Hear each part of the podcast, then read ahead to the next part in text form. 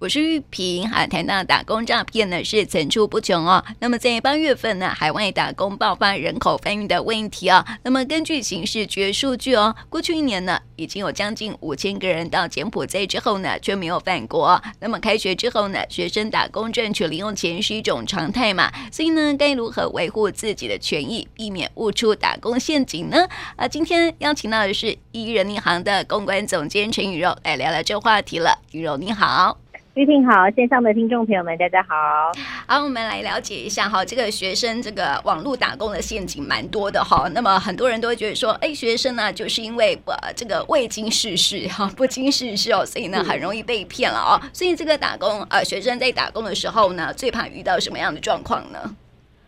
根据我们 TÜV 大学网调查显示说，大学生在打工的时候呢，最怕遇到的就是被诈骗个资或被诈骗存折账户，这占了六成左右。那其他的就是像是无法求证工作内容的真伪呀，或者被诈骗现金财物，还有超过三成的大学生表示哦，的确哦，在打工的时候曾经误入陷阱。那么误入陷阱呢，最常遇到的状况就是雇主没有依法来投保劳工保险哦，不管你是打工还是正职的哈，只要是有雇佣关系的，就必须要帮你投保劳工保险哦，所以这一定是违法的。那再来就是工作内容不符合，或者是工作的分配量不均等等的，还有就是薪资低于基本工资二五二五零，然后现在的时薪是一百六十八元哦，低低于这个标准。那再来就是没有依法来加。呃，给加班费，或者是给补休，或者是巧立名目来克扣你的工资，这一些都是学生最常遇到的打工陷阱。嗯，比起那个柬埔寨，我觉得这些的打工陷阱看起来就是，嗯，这个好很多这样子。是是，总是至少是没有人身安全的，就是可能这些财务上的损失比较多。是啊是啊，那学生如果遇到这个打工诈骗的陷阱，哈，他们会怎么处理呢？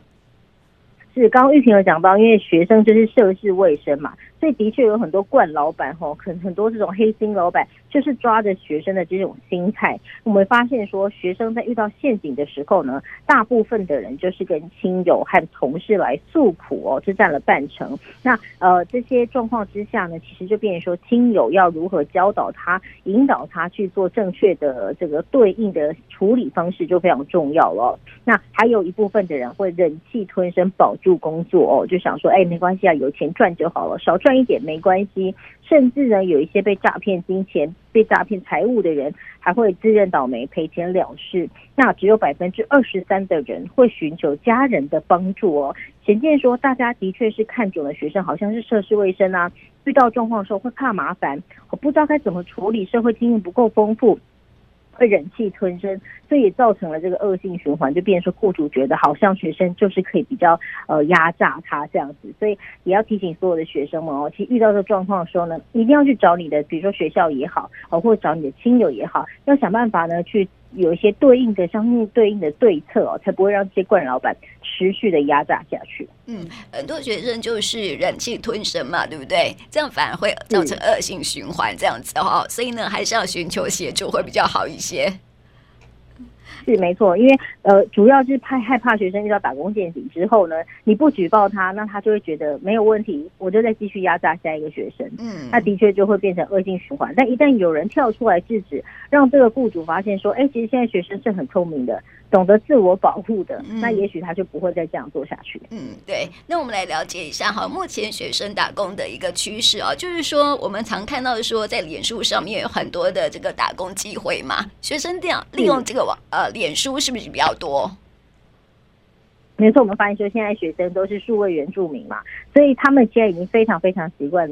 整天都离不开手机，包含找工作都是用手机。那当然也是用他们习惯的这些工具，包含了像是脸书、IG 啊，哦，或者是这个赖的呃社群等等的。但是呢，虽然有八成的学生都曾经透过这些平台来找工作，但这些工作最麻烦的地方就是他没有第三方的把关哦，所以有可能会有一些诈骗陷阱。像您之前提到，比如说之前那个柬埔寨事件，它大部分就是透过脸书来刊登这些诈骗的讯息。那但是最主要是因为 IG 啊、FB 啊，吼这些的这个呃主要的总公司都是在美国。那如果是 Line 的话，它总公司在日本，等于说你真的遇到了什么诈骗事件，就算到了公部门这边处理，说实在。在的啦，也是无济于事嘛吼，因为我们真的是没有办法有什么强制力要求国外的总公司帮我们处理，那就变成说诈骗集团或者是这些冠老板就抓着这样子的一个漏洞，所以会在这些平台上刊登，那就要变得要特别小心，因为不像是人民银行，我们会有第三方的把关，也会要求说。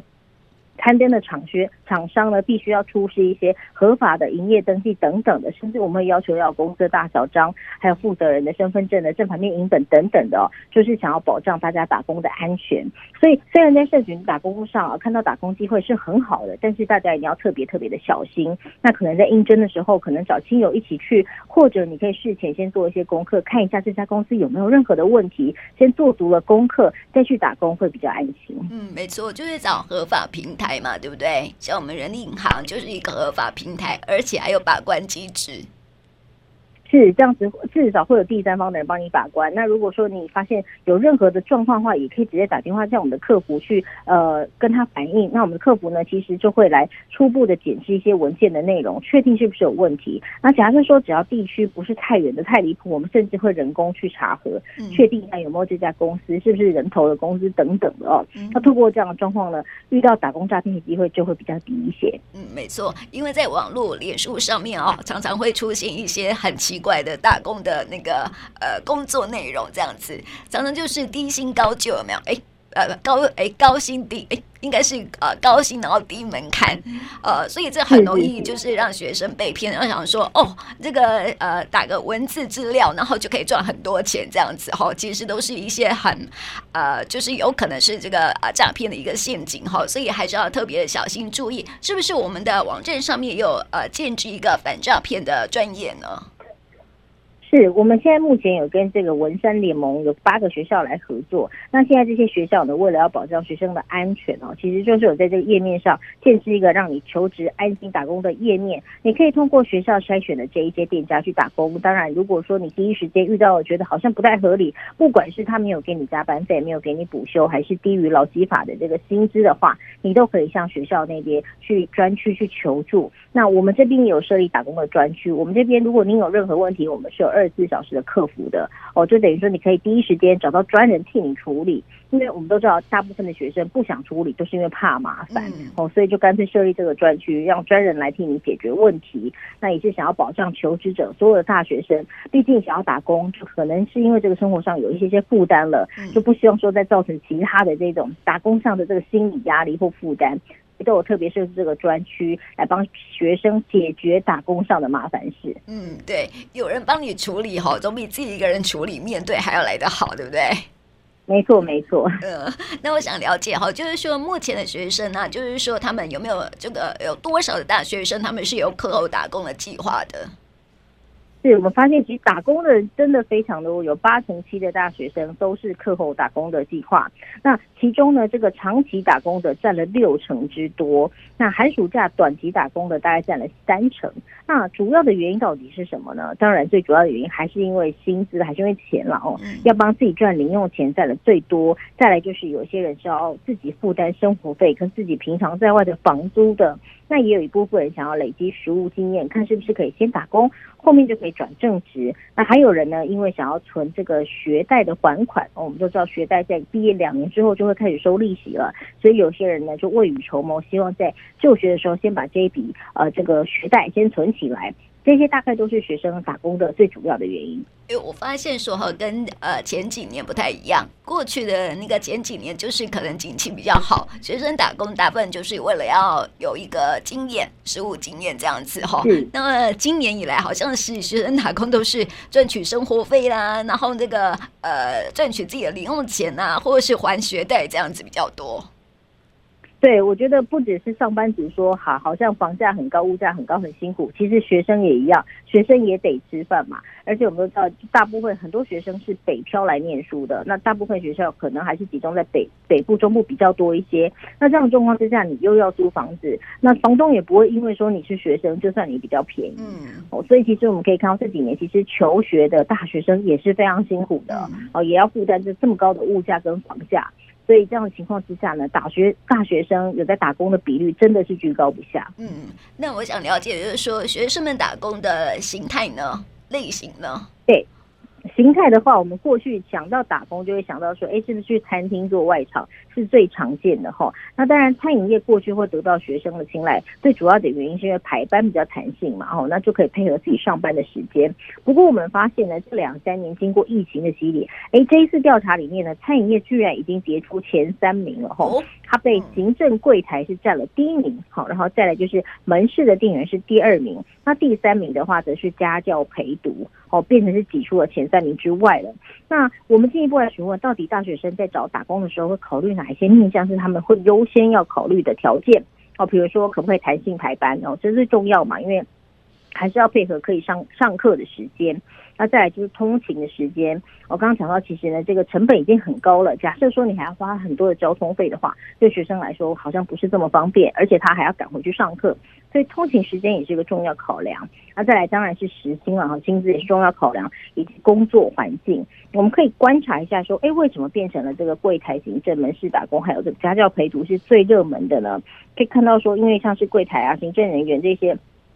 工作的内容都是相对比较稳定的，那工时也很正常哦。再来就是我们也观察到年轻学子，其实他们呢会比较呃倾向做这个体力活，不要这么重的工作。好，的确是这几年的年轻学子会有这样的现象。那当然家教陪读其实一直以来都算是首选嘛。我们都知道家教陪读现在一个小时五百块是基本，如果你有专业技能，可能是一千到一千二。但是会在第三名的原因是因为。符合门槛的人比较少哈，否则其实大家都想要去做这种高 CP 值的工作。那如果说 CP 值没办法这么高，就会希望说，哎，工作的环境相对单纯一点，工作内容简单一点，那不要这么累的。哦，所以你会发现说，反映在打工的这个喜好上面，的确这几年有明显的改变。嗯，对，所以哈，这个学生们打工的形态哈，有一些的转变了。以前好像是服务业比较多，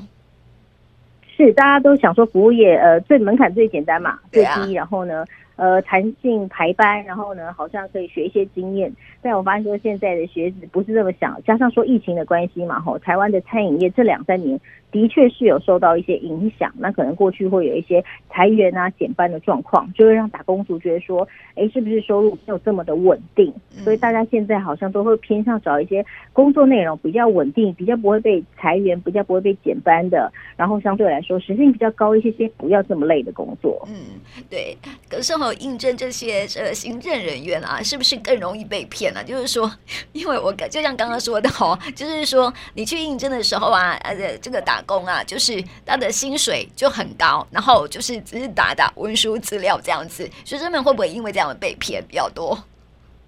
对，的确是有可能，但大家还是要关心的，就是说会不会他时薪非常高，现在是一百六十八元，那明年要调到一百七十六。但假设他说，哎，行政柜台人员文书处理而已，但是时薪是两百八，那你就要觉得特别要小心了。然后加上说他对于这个呃工作内容是完全没有要求的，没有学经历可，然后呃没有任何的要求情况之下，就特别反常。所以假设说大家要找这种行政柜台的话，当然还是要看他提出来的这个是不是符合行情。那再来就是面试的时候，你就可以顺便去查核说这家公司到底是不是正派经营的，然后就是建议不要找那种线上网路的那一种。嗯，那最最好是可以自己实体的去走一趟哈，确定一下这家公司是没有问题的，也可以上网找一下相关资料去做行政柜台来说，哎，相对来说也会比较安心。嗯，没错，就是说学生们在找打工经验啊、打工的机会的时候啊，千万不要从那个什么打工的 APP 啊，或者是呃从脸书啊，或者是 Dcard 里面来找哈，我觉得都会比较危险一点了哦。